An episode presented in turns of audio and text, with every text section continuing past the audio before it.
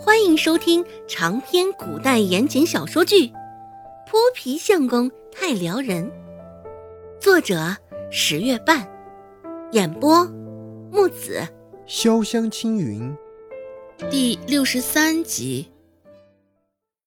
眼见着面前的男人，脸色立马沉下来。周芷三十六计，走为上计。说罢，不给顾寒生任何思考的机会，周芷直接起身。背上一旁的竹篓，就转身往门外走。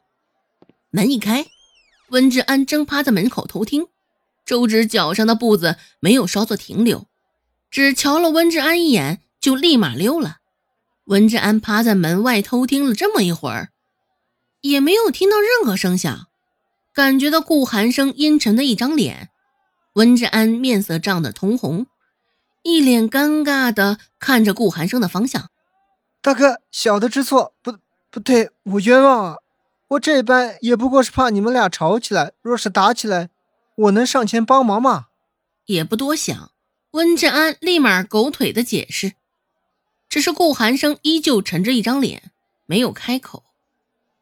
那丫头有几分有趣。顾寒生看着门口的方向，蹙着眉头，嘴角却微微上扬。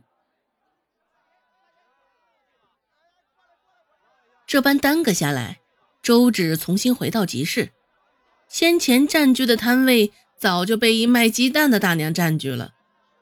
周芷也只能作罢，在较偏的位置重新支起摊来。被温志安带走了，现在又安然无恙的回来。集市上知晓其中情况的，现在都忍不住窃窃私语：那丫头看上去粗粗笨笨的。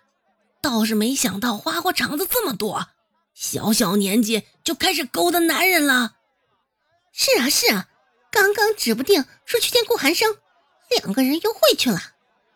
若是我孙女也这般，非得叫我打死。周芷听得蹙了蹙眉，不管什么时候，落井下石的人永远都不会缺。这些人现在嘴巴厉害的很。王跛子当时出现收保护费的时候，倒是没有见过有人出面吭一声。这些人也不过尔尔，也就背后议论的功夫了。刚将臭干子摆上摊儿，就有人停留在他摊前。哟，这不是我二侄女吗？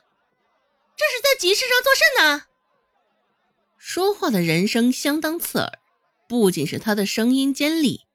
就连他说话的语气也是相当难听，总有一种高人一等之感。与周芷说话时，他的语气也是相当不屑，对眼前的女人甚是陌生，只是在原身的记忆中还残留了些许的印象。周芷上下打量了他一眼，脑后挽了一个妇人的发髻，发间没有任何装饰，皮肤蜡黄。面额上的肉已经开始下垂，眼角甚是褶子密布。大伯娘，周芷低声唤了他一声。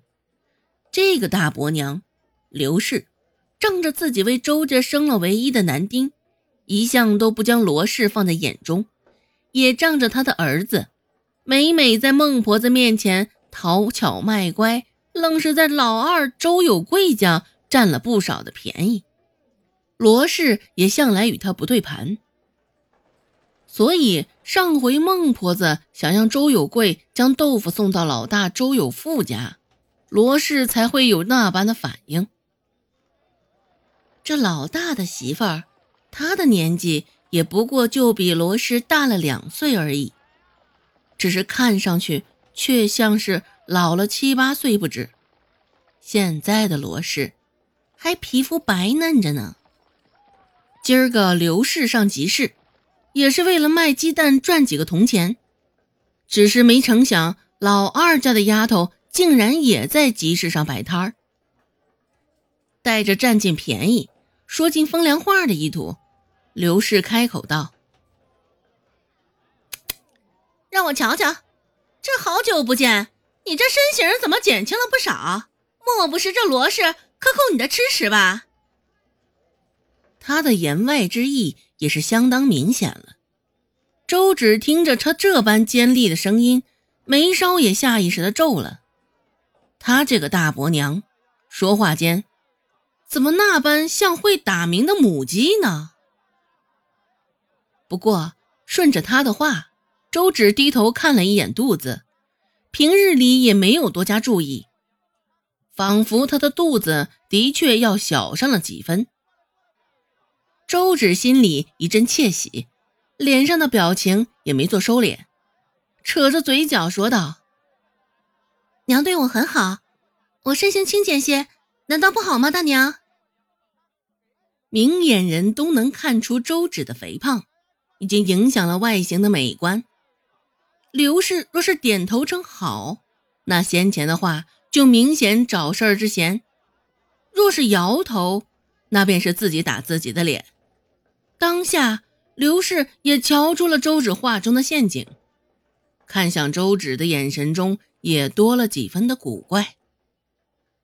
也不过两三个月没瞧见，这丫头的嘴巴竟变得这般了得。平日里说她一句，都是低头木讷，不敢多言的模样，哪像现在这般，竟是激得她找不到话来回应。刘氏也没有正面回答周芷的话，只是呵呵调笑了两声，用笑声将这个话题就此带过。看向周芷的眼神依旧轻蔑，只是其中多了几分的认真。刘氏心中暗想：小丫头现在瘦下来了些许，倒也没觉得长得有那般不堪了。刘氏笑道：“你这丫头，我不过是跟你开两句玩笑罢了。”你竟这般认真，看把你给急的！周芷也是单笑不语，没有搭腔。二丫头，你这卖的什么呀？哎，这般怪味丑陋的东西，怎的还拿到集市上来卖啊？可别叫人耻笑了去！刘氏言语之间还不忘挤兑一下。这东西叫臭干子，闻着臭，吃起来香。听说京城传来的吃法，就连那些官家、小姐、少爷都爱吃这玩意儿。就在周芷还在思索着应该怎么回答刘氏，一路人倒是替他回答了。